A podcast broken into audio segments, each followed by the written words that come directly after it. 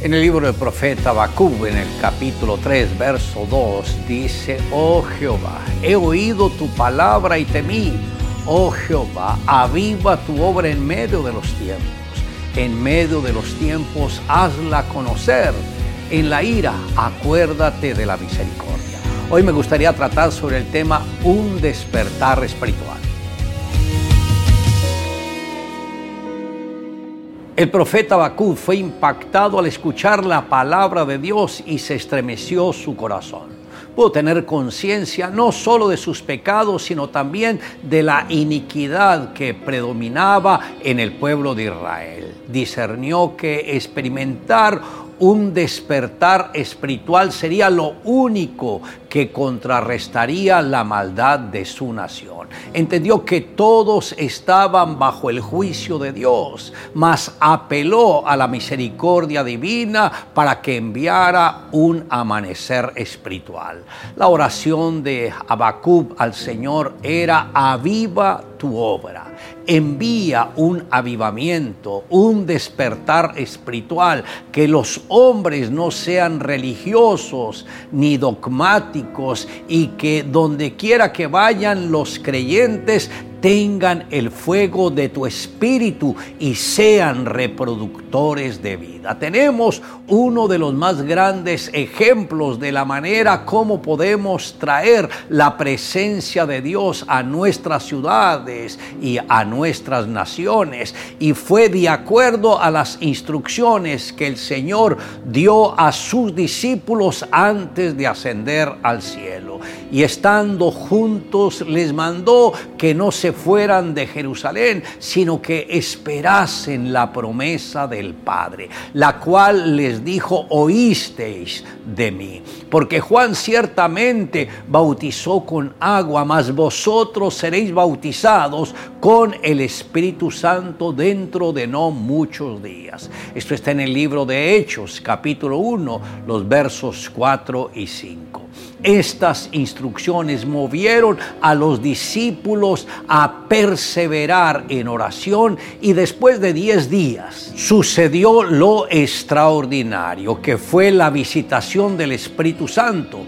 Este fue el acontecimiento más grandioso de la humanidad después de la muerte y resurrección de nuestro Señor Jesucristo. Los discípulos tuvieron que prepararse por diez días en oración, en quietud, en fe y en paciencia. Así como en el caso de María, ella aprendió a estar en quietud para poder escuchar a Dios y de esta manera le creyó a su promesa y experimentó el nacimiento de Jesús, nuestro Redentor. Al practicar la intercesión en quietud es donde nuestros oídos espirituales se abren para hacer lo imposible y así concebir un despertar espiritual, lo cual solo se puede lograr en momentos de intimidad con el Espíritu Santo que nos lleva a perseverar en la fe. Cuando Susan se enteró que estaba embarazada, se preocupó mucho pues hacía dos años que había superado la barrera de los 40 años y era consciente de los riesgos que entraba su embarazo. Aunque vivía en Estados Unidos donde es permitido el aborto, como cristiana comprometida desechó las insistentes voces de sus amigos y junto con su esposo Michael confiaron en el embarazo en el Señor. Kenneth nació aparentemente como un niño normal. Sin embargo, las conclusiones del pediatra fueron contundentes. Había nacido con síndrome de Down. Aunque no presentaba los típicos rasgos mongoloides que conllevan los que sufren este mal, desde ese día sus padres decidieron darle todas las estimulaciones y esfuerzos para que pudiera valerse por sí mismo, además de una fe en Dios y en su palabra. En la escuela especial conoció a su amigo Benny, que se convirtió en su compañero de aventuras y juntos se destacaban entre el resto de los niños. Fueron creciendo y ambos se convirtieron en jóvenes atléticos generosos. La disciplina con la que formaron les permitió entrar en el equipo de atletismo para las Olimpiadas Especiales de Atlanta. No les fue difícil entrar y clasificar los 100, 200, 400 metros. El día de las competencias, mientras los padres de Kenneth los observaban, expectantes desde las gradas, él hizo una oración, corrió con todas sus fuerzas, ganando así los 100 metros. Michael y Susan lloraron de alegría cuando se entonó el himno de la unión mientras contemplaban el listón y la medalla de oro que colgaba en el pecho de su hijo. En los 400 metros salió en primer lugar y se mantuvo así hasta la recta final. Sin embargo, a pocos metros de la meta, se detuvo y se retiró de la pista ante el asombro de la multitud. Sus padres le preguntaron, cariño, ¿por qué hiciste esto, Kenneth? Si hubieras seguido, habrías ganado otra carrera y por lo tanto otra medalla.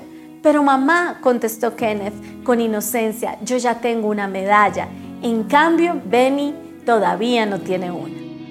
Le invito a que me acompañe en la siguiente oración. Amado Dios, gracias por la revelación que tú nos das a través de tu palabra. Y así como decía el profeta, aviva tu obra en medio de los tiempos. En medio de los tiempos, hazla conocer y en la ira acuérdate de la misericordia. Sabemos, Dios, que tú eres un Dios misericordioso y en ti está toda la verdad, en ti está toda la paciencia. Extiende tus manos para con aquellos que se sienten que nunca van a alcanzar esa intimidad contigo. Señor, sopla aliento de vida y que ellos sepan que tú también los amas y que está pendiente de cada uno de ellos para que se vuelvan a ti. Te amamos Dios en Cristo Jesús. Amén. Declare juntamente conmigo, porque Juan ciertamente bautizó con agua, mas vosotros seréis bautizados con el Espíritu Santo dentro de no muchos días.